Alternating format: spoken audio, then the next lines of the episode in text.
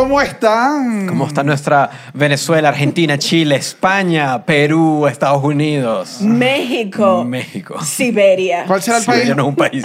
Ah. Narnia. Nuevamente, bienvenidos al Cuartico. Enos aquí otra semana. Daniel Enrique Pérez Contreras. Estefanía León Gutiérrez No, yo no sé es. No me vengas a decir otro apellido. y Jesús Chucho González. Está bien. Nos quedamos con eso. Nada, bienvenidos al Cuartico. Recuerden de primero eh, lo que siempre les recordamos. Lo primero, por favor, alguien escribió en el episodio pasado. Chicos, tengo Dos, hace dos episodios. primer- hace dos episodios. tengo tiempo viéndolos y no estaba suscrita. Y yo, claro, mamá, yo te lo digo. Sí, por eso se lo recordábamos. Denle a suscribir, activen las campanas. Si están, nos escuchan en Spotify, síganos allí, en Apple Podcast, Google Podcast, todas las plataformas. Y bueno, y por supuesto, no podemos dejar de nombrar a nuestra gente favorita que está disfrutando del mejor contenido del cuartico Wow. en este momento. Y no es por nada, y no es porque queramos su dinero. No, no, no, no. no.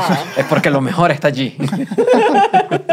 en Patreon, para que se suscriban a Patreon. En verdad, hemos hecho un par de episodios especiales bien, bien divertidos y, y nada, muy buenos, creo. Son en vivo. ¿cuándo- cuándo además, es que- además cuándo que el que- punch son en vivo. Y la, gente, la gente va No, y la gente lo ve todo. Nos volvemos sí, sí, un sí. poquito. Y hablamos con ellos y, oye, sí está divertido. Y- Son los martes. Y ya hemos ¿Cuándo- tenido unos que son más elaborados. ¿Cuándo son es que vas a hacer el episodio de Patreon? Eh, Chucho, eh, a nivel interno, nos tiene prometido que va a hacer un episodio de las cosas que sí le gustan. Ah, sí, sí, sí. Yo ¿Cuándo creo que el siguiente. Ok, ok, Ok. lo tenemos, ajá, Sí, lo tenemos anotado. Ahora, antes de empezar en el tema, yo quiero aclarar, ¿no? Porque nosotros hicimos esta investigación previa y yo dije, tengo que llevar esto a alguna analogía. Se podría decir que si el cuartico, el cuartico podcast, es un The hervido... Little, The Little Room. The Little Room es un hervido. Este episodio es la yuca. pero la yuca. La yuca es. Pero que yo dije. Pero échale salsa. pues, Bueno, pero ya va, vamos a explicar, algo. vamos a explicar de qué va la cosa No, hoy. pero vamos a hacerlo fácil. No, no, no, vamos a hacer fácil Igual y esto va a estar lleno de divina.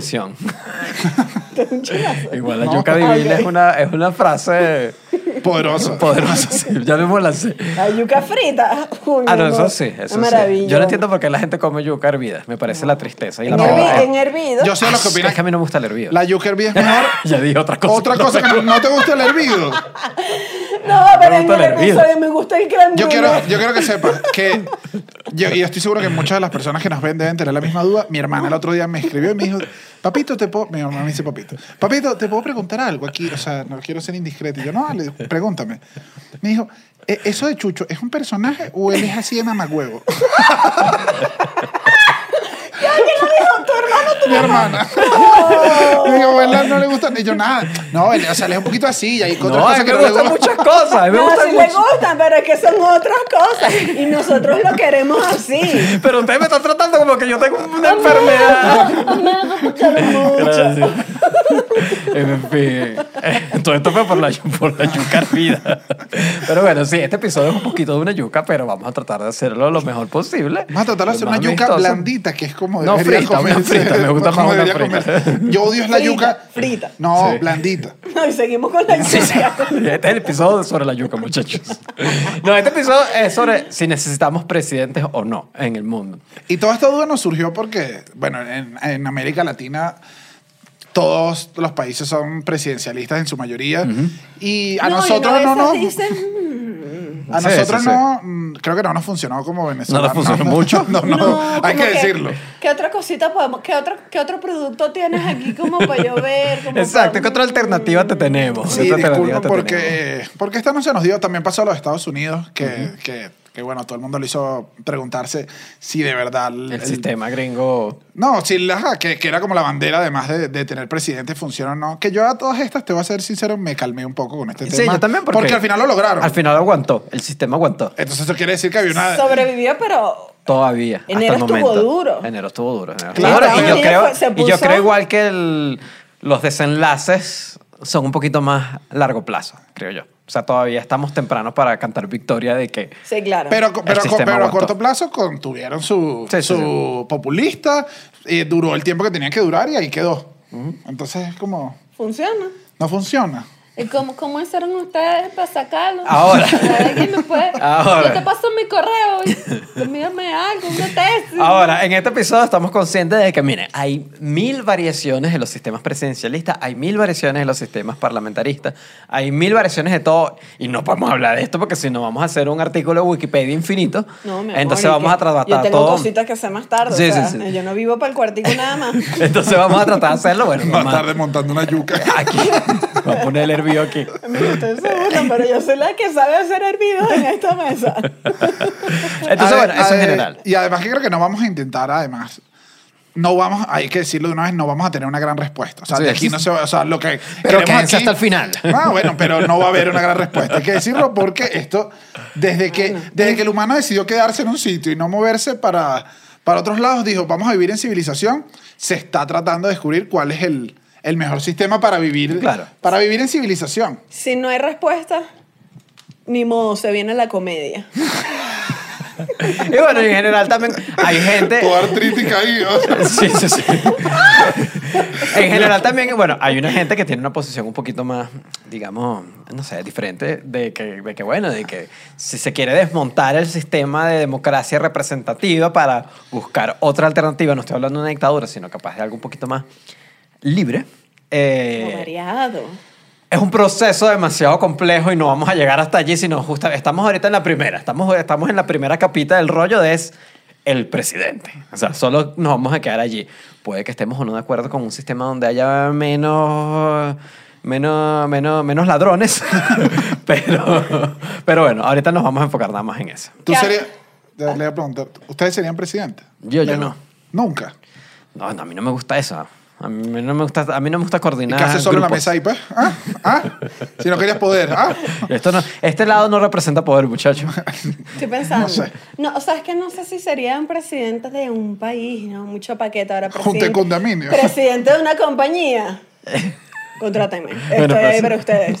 No, entonces te van a que contratar. Yo creo que primero tienes que eh, hacer, Ah, hacer una bueno, carrera. entonces no es que, que- van a una compañía y decir que, aló, Estefanía, te quiero presidenta, porfa. Disculpa. Lorenzo, en la, en la política funciona un tipo que llegue, ¿qué? ¿Vale? ¿Qué pasó? ¿Y qué tal si vota por mí la gente que esto me parece una excelente Bueno, pero idea? por eso las compañías podrían funcionar mejor que un gobierno, creo yo. Sí, yo no, no creo, no creo que... No, yo sí sería presidenta. De hecho, sería dictadora. No, bueno, este se fue ya de una. En fin. ¿Y tú? Eh, ay, no, yo creo que es mucha responsabilidad. Sí, sí, sí. Estás arriba y Sí, yo no sé sí. si yo quiero tanto poder. A mí no me gusta Porque me volvería loco. Yo creo que sí me volvería loco. Ah, bueno, pues usted, este es el lado, ven, es que este es el lado de la dictadura, por eso yo estoy aquí. Yo soy el ¿cómo lado de la libertad. No, sí. Ah, Sobre todo. Yo no quiero eso, yo quiero entregarle todo el poder. No, yo así, mira, ¿a quién, ¿a quién hay que matar? Hoy. No, no, no. Mátalo. No. Mátalo, mátalo. Lo peor es que mi primer proyecto en la vida se llamaba Cuando sea dictador, así que ese es mi antecedente. ¿Verdad? Claro, bueno, Que eran unos dibujitos que vamos a dejar aquí abajo para que vean tu trabajo viejo, chucho. Ay, No sé si está, no sé si está, Sí, no, no está, eh, existe Sí. cuando se mezcló con el chihuire nada más. Ah, pero original ya. no está. Pero Yo tengo vamos. unos dibujitos de... Pero vamos a ver unos dibujitos, en- así sea en el Instagram, Está bien, está en arroba el cuartico pod. ¿Qué tal? a Ah? Mira, esta es la intro más larga del mundo que hemos Estamos hecho. hablando pura, bueno, Es pura que, así, yuca. es que así nos pone, así nos pone la democracia. Ajá, ¿qué hacen los presidentes? Vamos, vamos a pasar como que, amiguito, ocúpate de tu cargo. ¿Qué es lo que...? Yo creo que lo más importante es que obviamente es un encargado por los ciudadanos asignado para que tú, porfa, resuelvas las cosas de la mejor manera y lo más rápido posible. En representación de En la representación ciudadanía. de la ciudadanía, por, por- porque por eso lo pusieron ahí. Eso Los ciudadanos le damos nuestro poder a una persona, a un representante. Qué raro, ¿verdad? Igual. Pero yo creo que de alguna manera eso va a existir siempre. O sea, porque es que si todos tuviéramos, si no le damos el poder a alguien y todos vivimos como en una comunidad, lo que terminamos es, bueno, Lo que puede variar, es- coñazos, lo que puede variar Sí. justamente es eso, es si es uno, Sí. son varios, son qué. Exacto. Pero sí, de alguna manera tienes que poner a alguien a que se cargue de eso porque no vas a Bueno, hay todo el gente que día. opina lo contrario, hay gente que dice que no. Que todo el mundo debería estar... eh, No, no, no, hay una gente con... no, no, no. Bueno, pero, pero, Pero así que se las Pero siempre opciones. alguien tiene poder. O sea, se lo entregas a la, al- a la policía, a- se lo entregas... Es, es distribución de poder de alguna manera y alguien se lo va a quedar. ¿Qué más hace el presidente? Es responsable de la creación, ¿no? o sea, no de la creación completa, pero bueno, puede crear y tiene que supervisar que se cumplan las leyes de un país. Bueno, no las crean, exacto, es como eh, No, la no, bueno, arranque, o sea, la bueno, arranque. exacto. Le dice, mira, porfa, encárgate tú. Em, tiene la facultad, supongo que en algunos casos, de perdonar crímenes. Eh, Que bueno, no deberían. Aquí, que no deberían. Ya sabemos lo que Oye. pasa cuando perdonan crímenes. No voy a echar la historia de No, Venezuela. Si nos está viendo alguien ¿Cómo es de otro país, averigüe por qué A ver, no se debe Rafael por- Caldera y Hugo Chávez Frías. Continuemos. Eh, además tiene funciones protocolares en otros países, de la representación de tu país. Esa es la parte divina. Va, claro, mi amor, a mí que me manden a representar mi país en Dubai, una, una delicia. Y obviamente además es el encargado de la defensa, de la política exterior, de la economía de un país. Estas básicamente las funciones, Es la cara. Es la cara. Es la cara, pero también ejecución de muchas cosas. Y en las democracias presidencialistas está más acumulado en una sola persona que tiene todo, esta, todo esto. Este, este superpoder. Sí. Ahora, ¿cuáles son los rasgos que tú tienes que tener para ser presidente? Los rasgos Un de tu sucio. personalidad. Un sucio. Uno, ladrón. No. Dos. Ah, ok, perdone, me confundí. Mira, y- le hicieron un experimento, una revista sobre personalidad y diferencias individuales. Hizo un Cosmopolitan. experimento.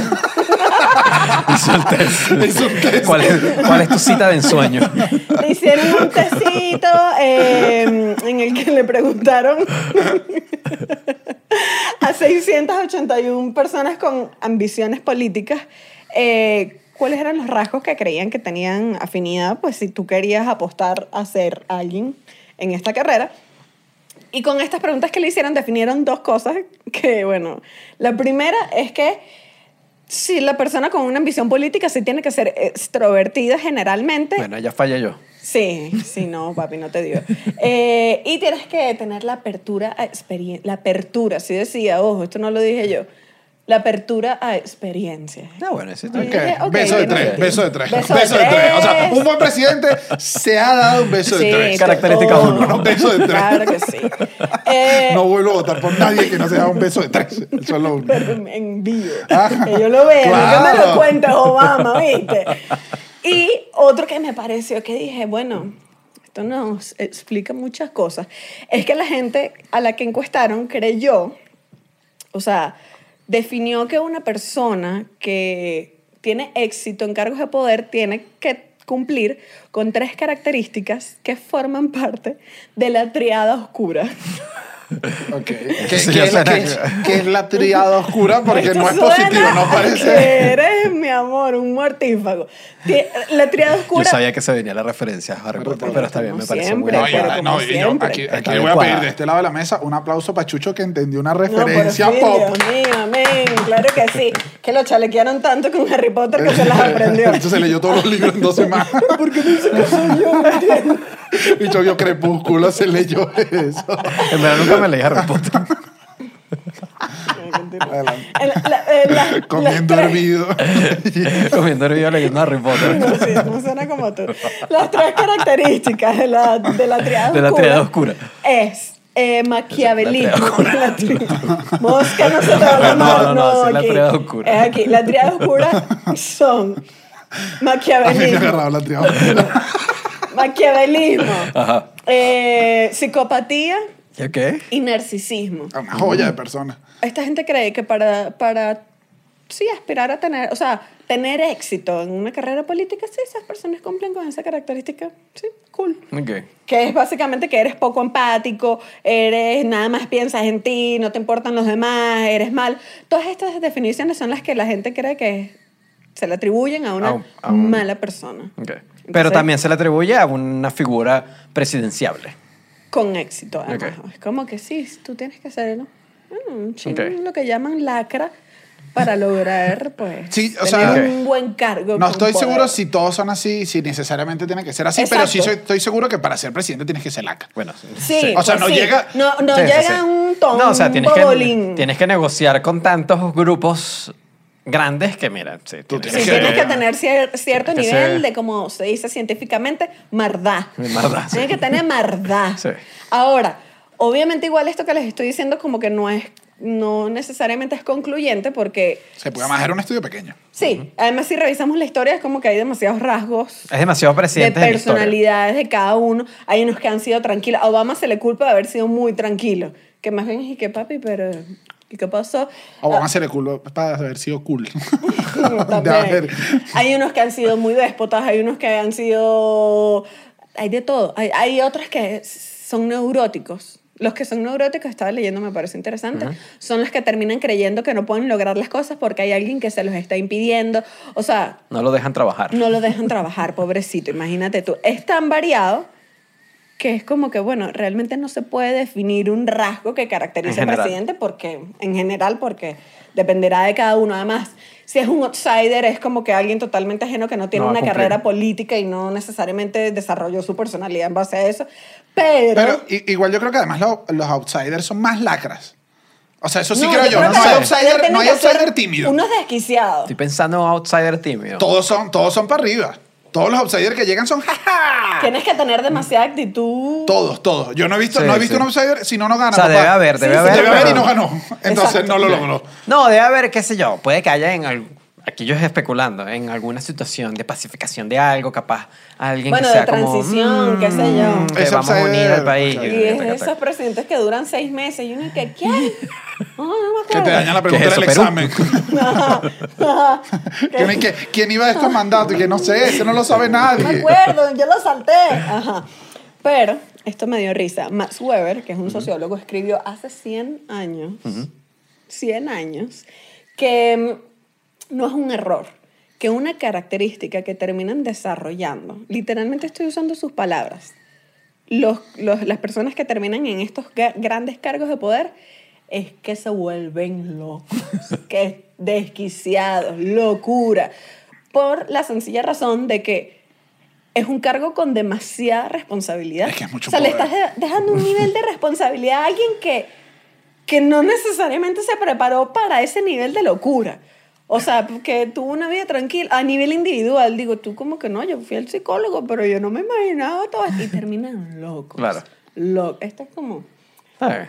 Eh, la característica general. Bueno, pero es que debe ser locos. complicado que si, o sea, si hay días que a mí me da flojera, manda un email a las 9 de la mañana. No, no, no, no. no Imagínate si tengo que tener una reunión, un consejo de ministros y yo y que, pero... 17 reuniones ¿Qué al es día. esto? Yo no, no, no, quiero yo no quiero ver a nadie. Bueno, eso yo no quiero ser presidente.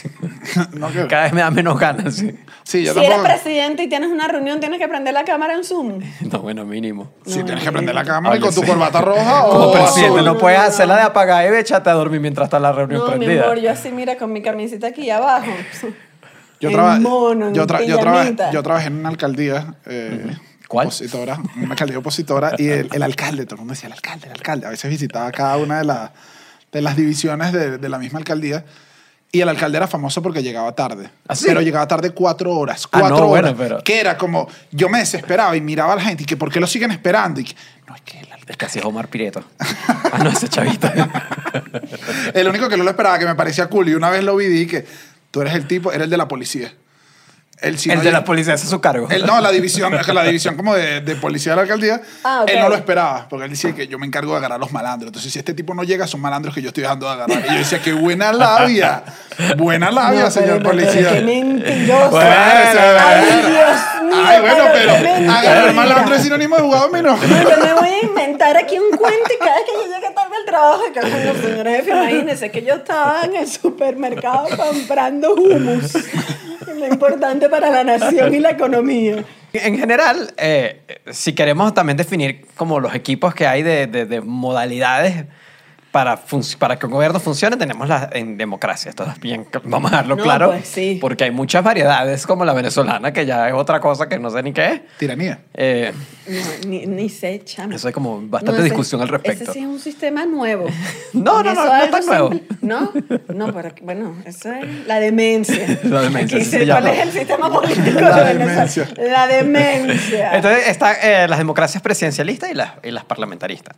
Entonces son como los dos equipos que hay. Nosotros, casi- sí, América en general, no estoy seguro de si Canadá es presidencialista o no, pero bueno, todo, Pero casi toda América es presidente bello, presidencialista. ¿no? Sí, eso es lo que importa al final. Bueno, tú sí has hablado bien. Ya yo lo he dicho aquí, no se habla bien de político No, en yo este no sé- programa. yo no sé No qué se habla bien. En verdad. Yo Yo, ta- yo- yo no sé si lo está haciendo bien, si lo está haciendo Yo mal. tampoco sé. Yo nada. tampoco, pero para cuando estábamos pensando el, la intro de este episodio, me puse a revisar como perfil. A veces llegaban ideas. Y es que Trudo te habla inglés y francés. Yo no sabía cuándo lanza, cuando yo dije en inglés y yo dije, bueno, cualquier, cualquier político debería hablar inglés. Paso. Y la siguiente en francés yo dije, Trudeau, pero basta, basta. No, es que- Me pasó, me pasó. Una Bueno. una caja de talento. Es que vas a seguir hablando bien de Trudeau. En fin, en fin. Hay dos. Está, Ahí va, está el presidencialismo y el parlamentarismo. Eh, como de una forma muy general. Presidencialismo es que la gente vota para elegir Al eh, presidente. al presidente, que es el poder que representa el poder ejecutivo. Y está Y- el, pre- y el parlamentarismo, donde la gente vota por los diputados o su versión que haya del Congreso, del Parlamento, y el poder está es allí. Que también te está allí. pones a ver, y Venezuela en su sistema político de demencia, también el, el Parlamento falló. No, bueno, pero eso es una historia bien compleja. No, bueno, Sí. claro, mucho más compleja que esto. Y pero yo no, y dice- yo no diría que el Parlamento falló. Yo- ¿Tú No, crees no, que yo te diga que falló? Bueno, ¡Falló la libertad! Sí, digo yo falló desde este lado, pero para una gente dijo, tomé este poder, tomé este poder, agarré el ojo todo. Sí, sí, sí, sí. Todo, todo, todo, todo. Pero bueno, ese es en general. Entonces, bueno, primero tenemos el presidencialismo. Y en el parlamentarismo, en general, lo, lo que pasa es que el parlamento elige a un primer ministro y este se vuelve una figura del gobierno también. Eh, A mí me entonces- gustaría ser segundo ministro. que, nadie, que nadie sepa bien en qué ando. ¿Entiendes? ¿En qué anda el segundo ministro? El secretario, el secretario del primer ministro. Que ya- que ya este que está cobrando. El segundo ministro es, es- es el que representa al país en las playas de los países. es el Sí, segundo te ministro. estás inventando. En Pero el bueno. oriente de la nación. Una- algo que se dice como la ventaja principal del parlamentarismo es que como hay muchos partidos, o sea, tienes que... eh, la gente... Si el país no funciona bajo una lógica bipartidista, como el Reino Unido, por ejemplo, que el Reino Unido tiene prácticamente dos partidos, O Estados Unidos, ¿no? o Estados Unidos, pero Estados Unidos no es parlamentarista, sino eh, Ah, presidencialista.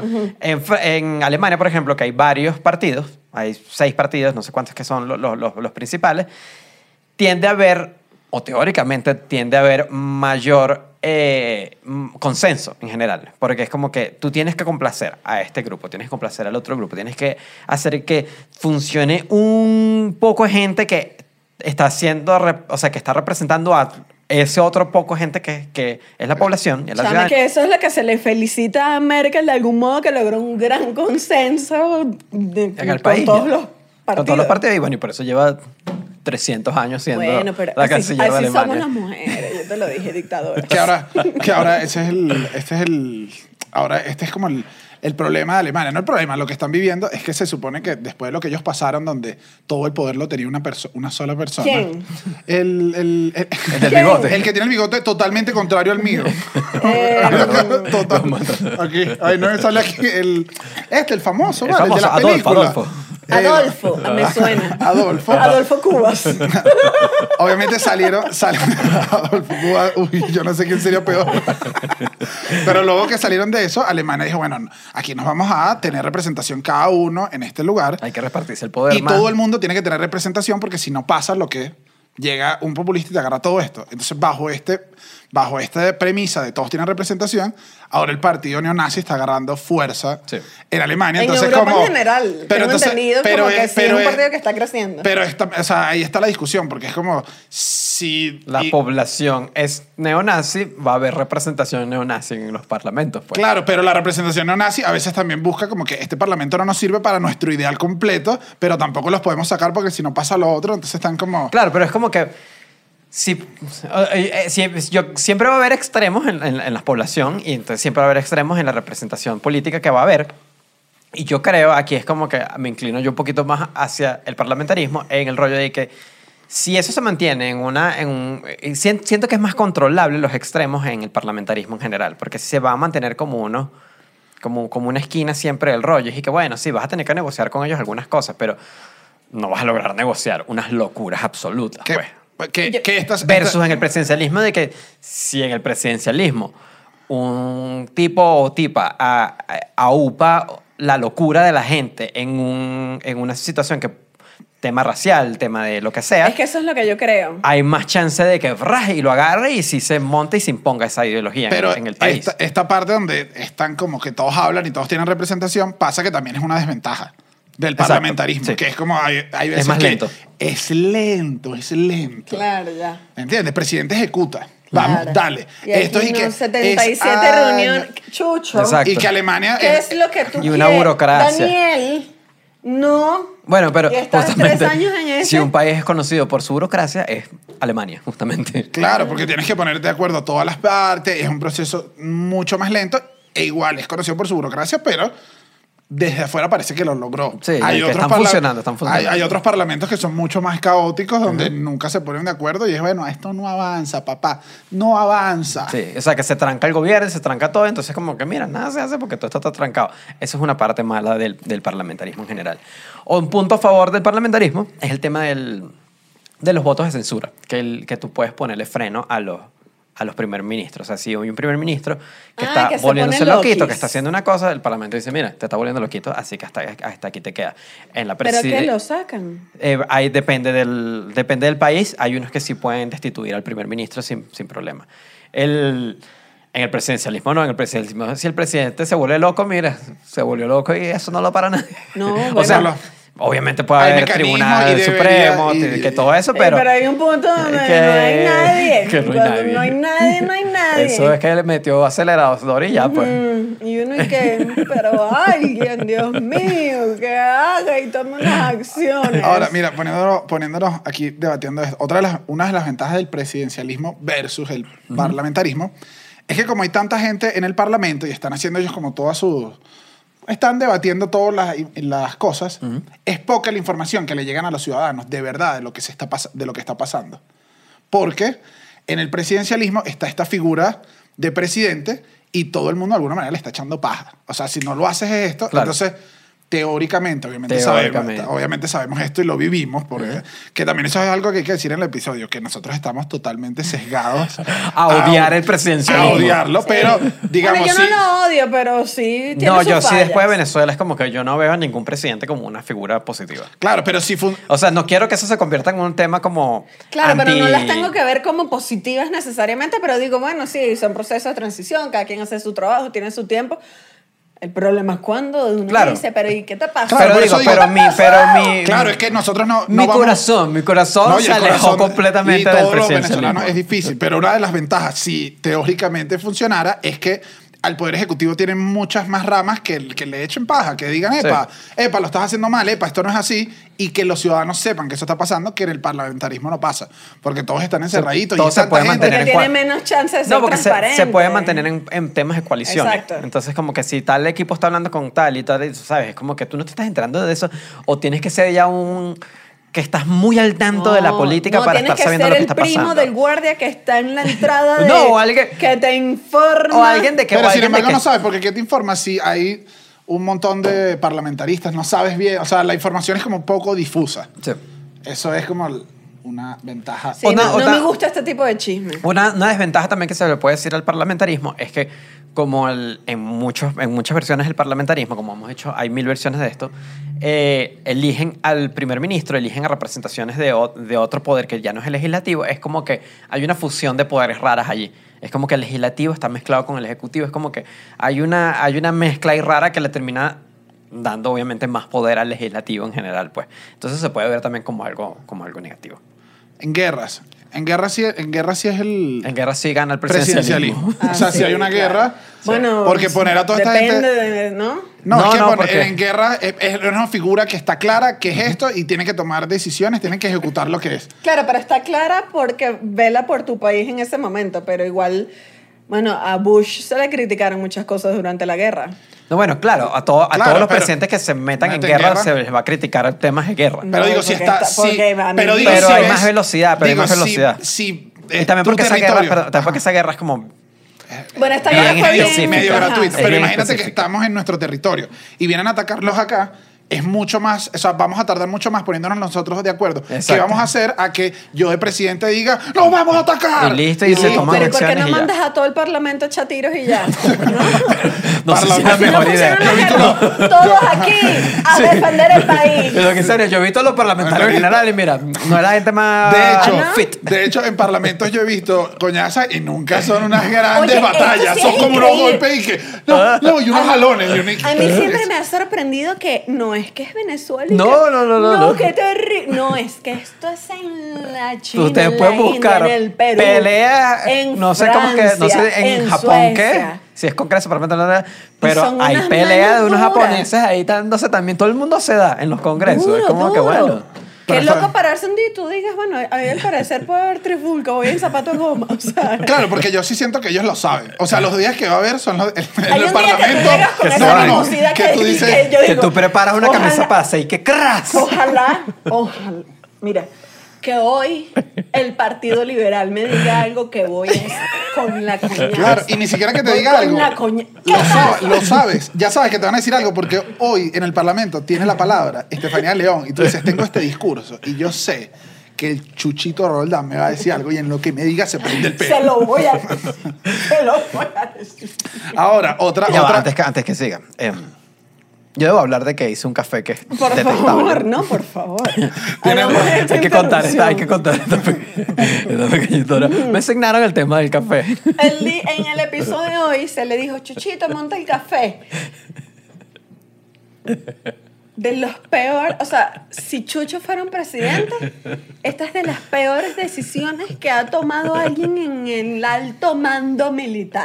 El café fue trágico. No, el café fue trágico. Y entonces yo No, no, no, el, no, y el peor punto creo que viene después, cuando, yo, le, después. cuando yo le digo, epa, Chuchito, porque además viene con un antecedente de que a veces nosotros dos pagamos eh, las bebidas y todo. Yo le digo, coño, Chuchito, lánzate los cafés porque lanzaste eso. Y ni- sin siquiera sacar esto en cara. Y me dice, yo no voy a comprar ningún café. Claro, porque como Chuchito es un jefe de la triada oscura y es un egoísta narcisista, dijo, no, yo me tomo mi café. Y está tomándose un café que a mí me gustaría. Porque o sea, no- yo le dije, yo te lo pago. Le dije, yo te echo del mío para nos que, lo un tomes. O buen sea, café. Que esto, esto está tan delicioso. No, yo que estoy sufriendo. lo que hablar. quiero decirle, muchachos, que estoy sufriendo. Estoy. Porque además le eché Coca-Cola. Entonces ahora es como un sufrimiento. Porque en este parlamentarismo tomamos decisiones verdad, por la ciudadanía. es verdad, pero aquí Y estoy, tú, orgulloso. Como autócrata, quédate con tu café asqueroso. Prosigamos. Ahora, una gran ventaja del parlamentarismo versus el presidencialismo Ajá. es que en el parlamentarismo no hay la oportunidad de un outsider De entrar y, y- exacto. Ah, sí. de esta persona cool que dice, esta gente no está oída, escuchada, vamos, je, je". No hay porque es un parlamento. Es todo un protocolo. Tiempo y que Yo estoy, yo estoy más en general a favor de los sistemas donde uno no sabe quién está mandando mucho. Donde es como que tú votas por una gente bien aburrida y esa gente está trabajando, están bien pagados. Eso es un punto que creo que Ay, tiene que pero ser clave. a- Así, ¿a quién le tuiteo? Bueno, pero eh, eso, es una, eso es una crítica en general al parlamentarismo, Claro. que es como que aquí, ¿A claro. a quién a quién se le echa la culpa, a quién se le echa la culpa. No, pero, es- pero yo creo que igual esa visión por la que vemos cool el parlamentarismo es exactamente esto, que trabaja en ello. Y la verdad es que uno debería estar más pendiente Bueno, e igual. sí. Entonces, también es eso. Claro que deberías Pero- no, mi amor, yo no Hermano, quiero tú hacer estás- nada. Yo estoy cansada. Al Pero entonces, contrario, ahí tú sí con tus impuestos estás cediendo, estás pagando de alguna manera para que alguien tenga de el forma poder. obligatoria. para que alguien ejerza el Hoy poder estaba por ti. arreglando mis papeles, o sea, mi, mi, mi, sí, mi proceso para pagar impuestos y dije, "Carajo, la quiero pagar". No, bueno, este programa de hoy. Perdonen, es que yo también soy una hipócrita, o sea, que yo digo, claro que sí, los, no, las de economía, y luego digo, no quiero, me voy para Panamá, por No, isla". Pandorra, Pandorra. Con, con- Ah, para Andorra para depositar mis 500 dólares. y para que el gobierno, Para que no me quiten para que el gobierno de. España no me quite nada. Y que, pero Estefanía, a ti nadie te está quitando nada. ok, entonces hay menos chance de que entre un outsider al, al sistema político. Eh, hay, otro, hay otro punto que ¿Eso es bueno o malo? Eso a mí me parece bueno porque yo no soy fan de los No, a mí no outsiders. me gusta que radio. venga un tipo ahí, Sí. una tipa con mucho carisma y se adueñe. Ya en esa historia también ya estamos. Sí, no deberías. Pero igual entonces en el Parlamento deberían estar todos representados para Exacto. que eso no te pase. Porque, El partido de los outsiders. Ah, no, debería haber- beisbolista. Que eres tu Youtuber, youtuber. Yo como youtuber y uno dice, bueno, fino, porque si no, ¿qué pasa? Se te acumulan los youtubers afuera y aparece el presidente youtuber. Eso bueno. Presidente youtuber va a venir lo... No, eso lo vamos a ver, yo creo, en nuestra vida. 40 años. Eso es ¿40? ya. Sí, pues están muy jóvenes. todavía. Sí, sí, sí. Luisito Comunica ya. Luisito Comunica le falta como todo. Luisito para mandar en México. ¡Ah, Luisito! Es que dejen, déjenla trabajar. Ahora, otra, otra desventaja del presidencialismo que no pasa en el parlamentarismo es que en el parlamento, si está bien eje- ejecutado, todos deberían estar representados y tú tienes una opción de que de que, bueno, todos tienen ese acuerdo, que no pasa en el presidencialismo, que esta es una gran desventaja, que cuando uno gana y tiene un periodo, o sea, si Chucho gana y tiene un periodo cuatro años fijos, Gana los demás no ayudan en nada. Claro. Y más bien ah, están esperando el fracaso del presidente que está para ellos ganar las próximas elecciones. Entonces duro. no hay un trabajo, De- no hay consenso. duro. no hay un Sí. trabajo en equipo. Como el presidente, lo cool de que existe un presidente es que el presidente, bueno, tiene todas las acciones y tiene como todo el poder para hacer y hacer cambios mucho más rápidos. La verdad es que tiene poco apoyo porque el Sí. demás está ahí que... Ya, ya, Sí, porque por ejemplo ya, en, el, ya. en el parlamentarismo hay países donde incluso tienes que firmar los acuerdos. O sea, ah, tienes que hacer un acuerdo de que, bueno, yo te doy esto, pero entonces, o sea, la izquierda te da esto, pero la derecha te entrega esto, pero... Y se llega y se tiene que firmar. Yo me comprometo a que esta cámara, bla, bla, bla, bla, bla, y se ¿Tú llega... firmas un contrato como Un presidente? acuerdo. Hay, lugar, hay países eh, donde pasa eso. O sea, ¿Ah, no, no, sí? como presidente no. En el parlamento donde el acuerdo es firmado de que yo cedí en esto y tú cedes en esto y yo cumplo con esto y tú cumples con esto. Entonces, como ¿Y que será que los presidentes acuerdos. revisan que sí? ¿Y las vacaciones? ¿Y cuánto me van a pagar el bono en diciembre? Ah, no, pues a ver. Eso para... bueno, sí, yo me imagino que eso no le... Alguien Si se lo tiene que tener como un contratito. Bueno, no, obvio, tiene que haber como un, un contrato de trabajo. Claro. Con el presidente. Sí, bueno, pero eso no es lo que... Yo creo que eso es lo que firmas cuando Sí, te la dan movilidad la banda. laboral. Cuando te dan la banda. O sea, debes firmar un montón de O sea, que cosas. estamos, aquí estamos especulando No, completamente. Pero bueno, no- pero también este programa es acerca no, de te la van, especulación. no te van a decir que 15 días de vacaciones. Yo creo que los presidentes... Yo no estoy seguro Yo ni creo que los presidentes, yo nunca he ¿A quién le piden permiso? No sé, si se toman vacaciones. Esto se Es un cargo... No, debe ser... No, debe... Pero qué chivo. para el año que También viene. es que no se ve muy bien tú llegando y que mira, las vacaciones se acumulan. Porque yo el año que viene me quiero ir tres meses ya para yo había comprado un pasaje. Y ahora tú me estás diciendo que yo voy a ser presidente, te vuelvo dos semanas después. Ahora, obviamente, como, como lo dijimos antes, evaluar todo esto sin decir somos venezolanos y vivimos esta caída, yo creo que aquí, según las 11 razones por las que el poder presidencial se expande, ¿Según de, de William P. Marshall, Ok. que es para entender qué es lo que va pasando, hay varias características que creo que le juegan en contra al, al presidencialismo, que son que eventualmente se empiezan a expandir y se el poder vuelve peligroso presidencialista se expande. y se pone peligroso. Ok. Entonces, una de las razones es que el poder ejecutivo siempre tiene mucho poder, valga la redundancia, sobre el- la información. Mantiene lo que se dice, mantiene, tiene comunicaciones en todos lados, mantiene eh, servicios secretos en el caso de Estados Unidos, donde tiene acceso a toda la información y esto te permite estar en una posición de demasiado poder. Demasiado. Es que yo te digo, si yo soy presidenta de los Estados Unidos, Uy, viene una lo, lo que Ah, viene, lo ah, que sí, viene. ya no no, importa. no, mira, yo me bajo de esta opinión ya, sin saberla, me bajo de una Sí, vez. yo no voto por ti. Yo no me nombran y tal, y me dicen, has llegado al cargo de la presidencia tienes que saber que el Área 51 es real, aquí tienen las pruebas de los ovnis. Yo me vuelvo loca. Eso es lo primero que vas a preguntar. No, yo vivo con esto. Yo vivo con, yo vivo pensando que los presidentes de los Estados Unidos saben que los ovnis existen. O sea, lo hablamos en el episodio de las teorías conspirativas. Les dije que yo creo que los marcianos existen. Y esto y que claro, yo quisiera ser Claro. No, un punto para que quedó- al aire, quedó al Y que aire de dice eso. la presidenta que, que es su primer decreto y que tráeme la carpeta. Tráeme la carpeta. ¿Cuál? La carpeta. Pero no Usted sabe la tengan 51, duda, tráeme la no. carpeta. O sea, no lo dudo. Que esto no quedó claro en el episodio ese que hablamos y yo también, o sea, yo sí creo que por probabilidad va, hay, Hay vida en otro inteligente planeta. Sí, planeta, claro. pues, o sea, no es como que me parece una idea tan alocada. Sí, en sí, fin, sí, la sí. información. Eh, entonces- Ahora, hay otra cosa. ¿Cómo, ah, por qué se va expandiendo el presidencialismo y por qué se, vuelve, se tiende a volver peligroso? Es que toda la atención está en una persona. Ujú.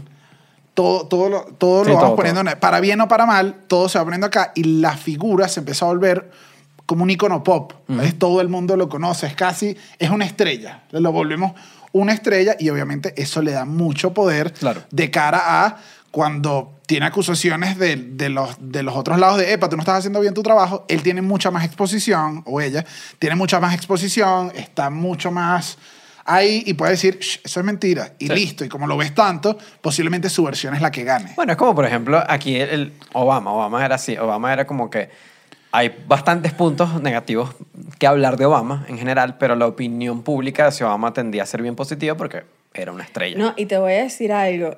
Putin, o sea, pocos lugares he visto yo tan llenos de, de material POP como Moscú con Putin. Putin sobre un oso, Putin nadando. Pero es que ahí yo no sé, ahí yo no sé tanto si Putin- es Sí, no, bueno, igual Claro, es pero- diferente. pero- Exacto, claro. sí, es más propaganda a de que siento que en Estados Unidos había un rollo de que Claro, pero Obama de, era de un una tema de cultura otra, pop. Putin también se bueno, sí, sí, es, sí, eh, es, sí, es, sí, es, de cultura de pop del, lado en- en una cultura- del bicho. Ajá. del bicho Pero, El bicho pero eso es, eh, hermoso. pero como tienes lo- el poder de todo, puedes expandir Y tú. puedes explotar eso. ¿Qué pasa que, eh, bueno, tú llegaste y tú dijiste, tú misma me dijiste que ya, yo no sé si Putin se veía No, como, yo, porque yo llegó un momento, de Rusia y que, no vale, pero si ellos tienen ellos, fotos, ellos le echan, o sea, la gente también es bien ingrata. Ellos llegaron primero a la- al espacio, ¿oíste? ¿Oíste? Ah, el sistema... claro, porque empiezan a... Sistema solar. Porque empiezan a controlar todo. Por eso es que se empieza. Claro. a- ese es el peligro del presidencialismo, que le damos todo a, a una sola figura que se empieza a convertir ya como en un mito. Bueno, esa es mi- una de mis razones principales de desacuerdo con el La presidente. otra que no pasa en todos los, en todos los casos donde tienen presidencialismo es que eh, controlas el ejército. En Venezuela pasaba que el. ¿Cuál es el en cargo? jefe. Comandante en jefe de las de las Fuerzas Fuerzas Armadas. Bolivarianas. No, que eran todos los cargos y que Te dan. bonito, pero... Entonces, que cuando tanto te- trabajo, tú no descansas porque ese cargo tiene 42 palabras. Si tu cargo tiene más de tres palabras, dictador. Bueno, en ese, eso ese es uno de los problemas del presidencialismo, que si tienes una fuerza militar, empiezas a decir como, empieza a poner unos militares aquí y te vas expandiendo y cuando vienes a ver ya no votaste más nunca por otro presidente, que es lo que creo que nos pasó. Hemos dejado bien claro ese punto. Estamos un poquito traumatizados. Y que otra de las razones por las que, oye, pues van agarrando poder los presidentes es una de sus mismas ventajas, que es como puedes actuar rápido, que si lo usas para el bien, es, es en un periodo de cuatro años podemos poner para adelante este país porque yo decido hacer todo y lo hacemos ya, es que a veces eso de que tú puedes hacer todo, empiezas a decir, ay, estamos en emergencia, hay que hacer esto, hay que hacer esto, y empiezas a pasarle por Ah, encima a muchos, ah, co- a constitución, a artículos, a de los decretos de emergencia. Haces decretos de emergencia, Mm. exacto. Empieza a hacer decreto de emergencia y dice, no, no, no, es que hay una emergencia de comida y... Esto, tal, solo, eso esto no". solo hace un año, esto solo hace un año. Sí, Ajá. no, no, no, Te este empie- poder especial, nada que ver, o sea, independiente. No, no, no, o sea, Yo, Esta, esta es Estefanía León de presidente. claro, además... yo lo dije, yo de presidenta voy a ser, pero la peor, una dictadora. No, claro terrible, que sí. terrible, bueno, no, terrible. esto es terrible, pero no quiero decir las cosas que haría porque no quiero que quede registro que Igual como siempre, chicos, y en este episodio que además es complicado. Sí, sí, No, sí. esto Este- está duro. eh, es duro. eh, tenemos un invitado especial, así que vamos a recibir a Mario Santiago, quien es doctor en Historia Moderna y Contemporánea. Bienvenida, Mario. Hola, muchas gracias por la invitación. No, a ti por Gracias ti. aceptarla. Sí. Mario, vamos a, vamos a empezar de una vez. Sé que esta, esta pregunta que te voy a decir es un poco amplia, pero vamos a ver cómo vamos. Eh, Latinoamérica basó sus democracias en Francia, en Estados Unidos.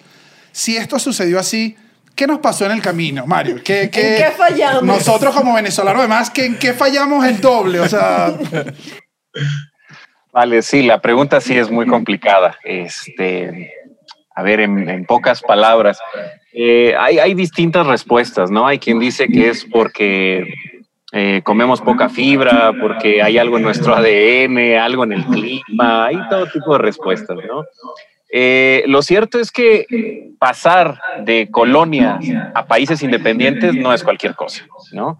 Eh, yo siempre en las clases les pongo un ejemplo, cuando ya está muy seria la cosa, le digo a los alumnos eh, que recuerden esta película de Buscando a Nemo, ¿no? Los, pescaditos de Disney. Cuando se termina, los que estuvieron todo el tiempo en la pecera logran salir, ¿no? Y terminan flotando en el mar y dicen, somos libres. ¿Y ahora qué?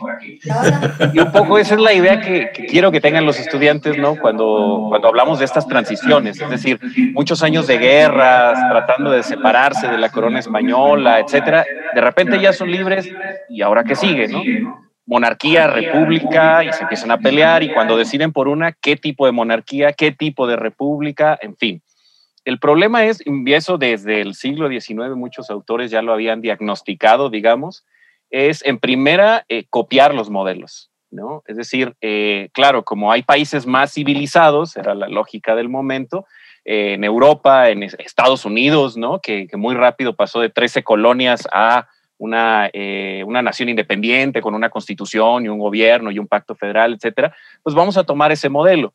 Pero acá había otras prácticas, otras costumbres, otras formas económicas, sociales, culturales, entonces es meter con calzador, ¿no? De ahí también que las constituciones del siglo XIX y del siglo XX eh, sean un montón de parches, ¿no? Algunas tienen una cantidad brutal de artículos, en fin. Entonces, el largo recorrido de dos siglos, ¿no? De colonia a países independientes, a estados-nación, es muy complicado eh, y decir en qué fallamos, vaya, un poco eso, ¿no? En principio, querer copiar, ¿no? Querer alcanzar y ser iguales también un poco es la idea de que esos modelos son perfectos, ¿no? Un poco ahora lo que ha pasado con Estados Unidos es, esa idea, ¿no? De es la democracia que no falla, que tiene contrapesos. Después de lo que vimos ahora empezando enero, ya, ya guardamos cierta distancia. Europa tampoco es la panacea, ¿no? Tienen un montón de problemas y lo han tenido a lo largo de años, de décadas. Y entonces pensar que esos son los modelos y que los nuestros son fallidos, ahí también hay un problema, ¿no? Em, ¿Qué falló? También falla la ciudadanía, fallamos nosotros y hemos fallado históricamente, ¿no? Eh, por distintos factores que si quieren ahorita podemos ir profundizando, ¿no? Enlistando un poco más, pero en principio creo que por ahí podíamos empezar, ¿no? Ya.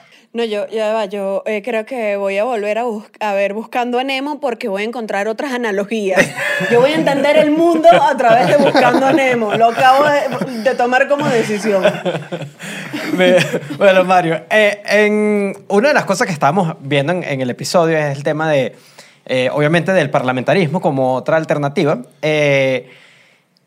pero que hay cero ejemplos, al parecer, de los que conseguimos de una, transferencia, de una transición de presidencialismo a parlamentarismo. Eh, ya tomando en cuenta que los partidos políticos en Latinoamérica tienden a ser, llamémoslo, eh, indisciplinados, no se portan muy bien, una transición a parlamentarismo, ¿cómo la verías? ¿Como algo negativo, positivo? Posible. Posible, sí. Claro, a ver, es en los años 80, 90, sobre todo los 80 del siglo XX, cuando fueron, digamos, terminando algunas de las dictaduras del Cono Sur, se dio ese debate fuertísimo en América Latina. Primero entre académicos y luego, bueno, ya un debate político fuerte, ¿no? Eh, en torno a, bueno, eh, llevamos más de casi dos siglos de presidencialismo, ¿no? Casi monarquías, en fin, y nos ha llevado estos excesos, es momento de pasar al parlamentarismo. En el fondo de esas discusiones, que todavía hoy, tenemos, digamos, hacemos eco de esas discusiones, estaba la idea, justo un poco de lo que comentaba ahorita, ¿no? De que el modelo que tienen en algunos países europeos, ¿no? Parlamentario, es ideal. A ellos no les falla nada, son súper civilizados, racionales, y nosotros somos los bárbaros, ¿no? Que, desordenamos todo, y entonces por eso hay que transitar al parlamentarismo. Eh, en el fondo, eh, esos supuestos habría que, o se han ido matizando, ¿no? Habría que cuestionarlos un poco. Ni el presidencialismo es por sí mismo malo, o sea, no va a derivar siempre en un ejercicio autoritario, una dictadura, qué sé yo, ¿no? Una versión extrema, ni el parlamentarismo es la opción en la que todos podemos opinar y va a ser plural y vamos a ser felices, ¿no? Cada uno tiene sus pros y sus contras. Para el caso de, América Latina, sí, un problema son, en efecto, los partidos políticos. Eh, sin duda, la idea que tenemos de partido político como un club, como un eh, grupo, eh, digamos, casi de, amigos o de pactos, que además se puede beneficiar económicamente, ¿no? Sí es una forma perversa de la idea original que se, que se tendría o la idea em, o el punto ideal de lo que sería un partido político, pero no solo eso, y me permite, me permite conectarme con otro de los puntos que, iba a decir en, la respuesta anterior, y es la ciudadanía. Tampoco es que tenemos una, eh, una idea muy clara de lo que debe ser un ciudadano, ¿no? O sí de lo que debe ser, pero no lo cumplimos. Es decir, eh, un ciudadano se supone que es alguien que entiende la cosa pública, que le interesa la cosa pública, que le dedica cierto tiempo de ocio a la cosa pública. Y con eso me refiero a pues, no solo ver el periódico, las noticias o tal, sino a lo mejor preocuparse por el barrio, preocuparse por la ciudad, ¿no? Intentar involucrarse en resolver los problemas de la comunidad. En fin, la ciudadanía que pasa por distintos niveles no necesariamente la aceptamos como una responsabilidad. Entonces, sí, por un lado los partidos, por otro la ciudadanía eh, y por otro la idealización del parlamentarismo. ¿Sería deseable? Yo diría respuesta de historiador, por eso luego no es muy agradable, pero siempre decimos depende, ¿no? Depende porque te pueden vender el parlamentarismo como lo más genial, puedes transitar y a lo mejor no resulta. ¿Por qué? porque eso implicaría modificar toda la, la, la, ciudadanía, lo que les comento, y la lógica de los partidos políticos y el sistema político. Si nada más transitamos al parlamentarismo de nombre o de forma, van a seguir las mismas prácticas, claro. ¿no? Y entonces vamos a terminar desilusionados también del parlamentarismo y otra vez, ¿y ahora qué hacemos? ¿No? Aparte, por ahí hay un problema con la idealización. Eh, bueno, obviamente estamos en México, tenemos que hablar un poco de México, queremos saber, una de nuestras principales dudas es, en México, ¿qué tanto poder acumula el presidente acá y cuáles son los riesgos que implica esto? Esto también lo decimos como unos venezolanos, sí. oye, con, temerosos. con temerosos, temerosos, de la vida, de lo que hace del pasado. Curtidos, con calma, claro. Eh, esta pregunta es más difícil que la primera. eh, ¿Cuánto poder concentra el, concentra el, presidente? Siempre ha concentrado muchísimo poder, muchísimo poder. En general, eh, a ver, hago una excursión por América Latina y ese siglo XIX que les comentaba hace rato. Imagínate que estás dirigiendo un país que quiere ser una nación, que aspira a ser un Estado-nación civilizado, con progreso, con unidad nacional, con una misma lengua, una misma historia, en fin, ¿no? Todo lo que compone eso que está en la monografía que nos enseñan en la escuela, ¿no? Pero estás endeudado hasta el cuello, la mitad de tu población quiere ser monarquía, la otra mitad república, el 3% tiene que comer y el 97%, por, el 97 no, este, no hablan una misma lengua y aparte te amenazan con invadir cualquier cantidad de veces tu vecino o una potencia extranjera. Entonces, en ese marco se le dieron muchas atribuciones a los líderes, ¿no? A los líderes políticos, a los presidentes. Generalmente se daba esta figura del presidente militar, ¿no? Porque también era el comandante práctico de las Fuerzas Armadas, y entonces eh, se le otorgan muchas facultades y de ahí esta idea también que, va eh, que, se siente en la cultura política de que es el salvador de la patria, de que es un superhombre, ¿no? Y de ahí estiren la liga todo lo que quieran hasta el siglo XX, ¿no? La idea de va a llegar alguien que nos va a redimir, ¿no? Pues, invariablemente. Eh, y entonces todo eso se va quedando, por un lado, en la cultura, ¿no? En las prácticas, en las creencias que se transmiten en las generaciones dentro de las sociedades, pero también en las leyes.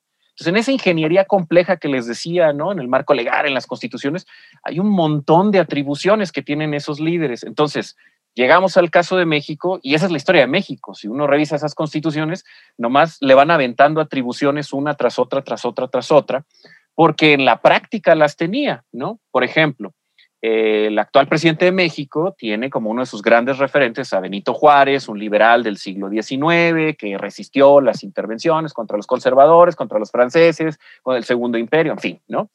Eh, lo cierto es que cualquier especialista diría, pues sí, nada más que él se pasó por el arco del triunfo la Constitución. ¿Por qué? Porque la Constitución no le dejaba hacer un montón de cosas la constitución decía, no, esto lo tiene que aprobar el legislativo. Oye, sí, pero está invadido el país. El presidente está en un carruaje allá en la frontera perdido.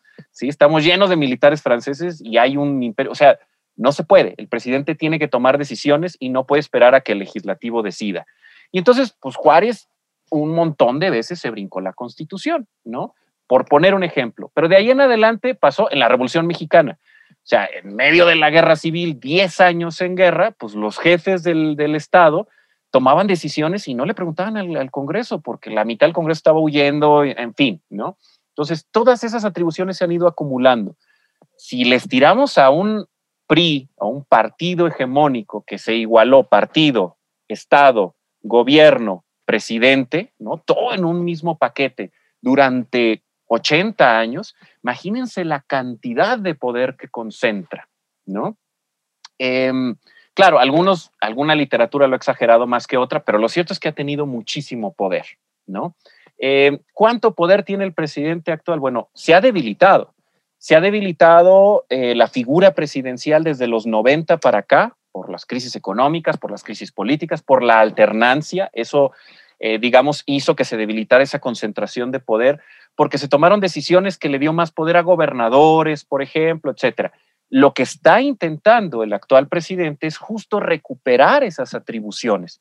Por un lado, las atribuciones más eh, ideológicas, ¿no? más subjetivas, esta idea de, todo lo que encarna, pero por otro, las decisiones políticas, ¿no? Es decir, eh, todo tiene que pasar por el presidente, las decisiones de todo el Estado tienen que pasar por el presidente, y si no pasan por ahí, Entonces no se aceptan. Ahora, eso por el lado del presidente actual. Yo otra vez volvería, pero ¿qué pasa con la gente? ¿No? ¿Qué tanto poder tiene? También depende de qué tanto creamos, y subrayo la palabra creer, en él, en él como figura política y en él como todo lo que encarna, ¿no? Cuando eh, sacó los escapularios, ¿no? Estos de estoy protegido contra el COVID, ¿no? Por ejemplo, que es un acto visto fuera de la racionalidad que él propone, pues uno diría, ¿qué le pasa a este sujeto? Visto desde el pacto que se tiene con ese superhombre que nos va a redimir, pues por supuesto, ¿sí? ¿Cuánto poder concentra? Yo diría, la pregunta no deberían hacérsela a un académico o un especialista, sino a la gente. Cuando le preguntas a la gente, ¿no? tengo ahí algunas fotos de concentraciones, cuando ves a la gente llorar con la imagen de él, dices, ahí está el poder que concentra. ¿Cuánto poder concentra? Ahí está. ¿Sí? No estamos más tranquilos. No, no, no, no, no, no. Estamos para nada más tranquilos, muchachos, pero hubo algo también que cambió en mí y creo que como ciudadana voy a tomar la decisión de ser presidenta. El primer país que me acepte, Venezuela, México, ah, yo me pongo mi cargo a disposición del pueblo. Bueno, Mario, muchísimas gracias por participar, por ayudarnos en el, pro- en el episodio. Wow, estoy en zozobra. Estoy, estoy aquí loca pensando, diciendo locuras en mi mente. Bueno, muchísimas gracias. Gracias. No, gracias a ustedes. Gracias, Mario. Bueno, igual yo me quedo en México, al menos ahorita me quedo. No, sí. Mucha gente, mucha gente cuando emigramos, no sé si les pasó. Sí, sí nos Sí, pasó a sí, los sí, tres.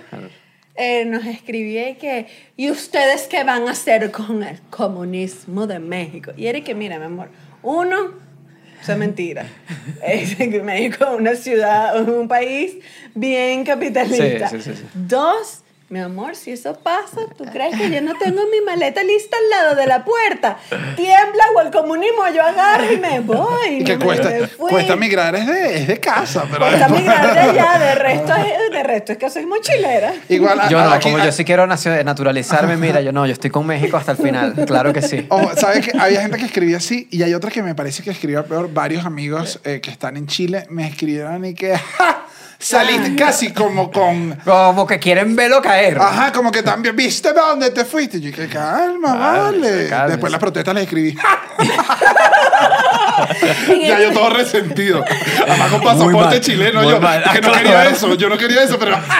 Tú no quieres que caiga tu chile. Claro, no, porque- Chile precioso. Porque el pasaporte tiene poder. Sí, yo Claro. soy chileno. Entonces tú de verdad eres chileno. ya Sí, sí, sí.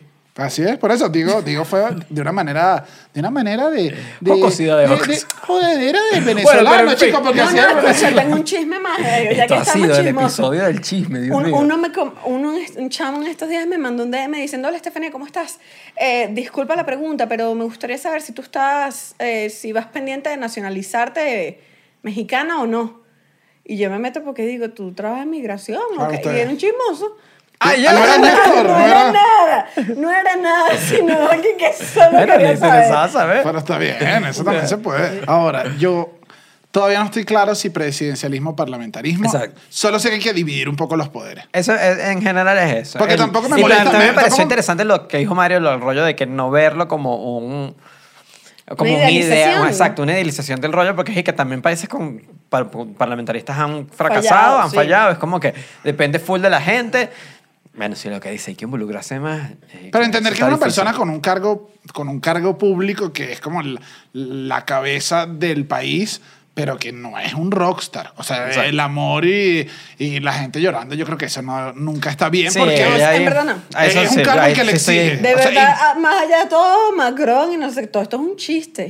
Pero en la vida real, yo que mira, yo no lloro político. No, no, no. muérete. No, y como que bueno, obvio, hay que exigirles todo esto. Yo igual sí, como le dijimos, me inclino más a la metodología que más diluya el poder de todas Sí, las formas. o sea, sí. De todas las formas. Sí, ¿Qué? mira, que nadie, que ninguno se vuelva loco. que aquí lo, Sí. que, que además Mario lo comentó y aquí lo tenía como mi propia conclusión, que es fomentar el pensamiento democrático a la gente. La gente en verdad tiene que hablar y aquí les digo a ustedes, hablen, hablen aquí abajo en los comentarios. ¿Qué sistema? Diga, no, no, Chuchito, Chuchito es un capitalista. eh, no, no, Estefanía es de izquierda, es una dictadora. Empiecen a comentar, comenten. ¿Qué les y- parece? ¿Qué creen ustedes que debería ser? ¿Cómo creen y, que funciona? y por un, por un precio, además creo que muy bajo, también pueden comentar en nuestro Patreon, donde además tienen contenido extra toda la el semana. presidente, estás encargando No, no, de no. la economía del cuartico. No, no, el, Patreon es un parlamentarismo Ajá, sí. donde todos participamos, sí. comentamos. A veces la gente escribe, Chucho, tal cosa. Y yo les contesto, claro que sí, claro que sí. Y le, le digo ahí algo y le contesto cosas. Creo que jamás ha contestado No, sí, antes. sí, Sí, sí, contesta, contesto, sí, sí sí. contesto. O el chucho yo, el que no contesta eres. Ah, aquí te lo estamos el episodio del chisme. Ay, tu café malo. Picado. También recuerden suscribirse, darle a la campanita. También estamos en Spotify, Google Podcast, Apple Podcast, en Instagram y Twitter estamos como arroba el cuartico pat. ¿En qué otro lugar estamos? En tu corazón. Bueno, y recordemos no darle nada de poder a Estefanía León, es lo importante.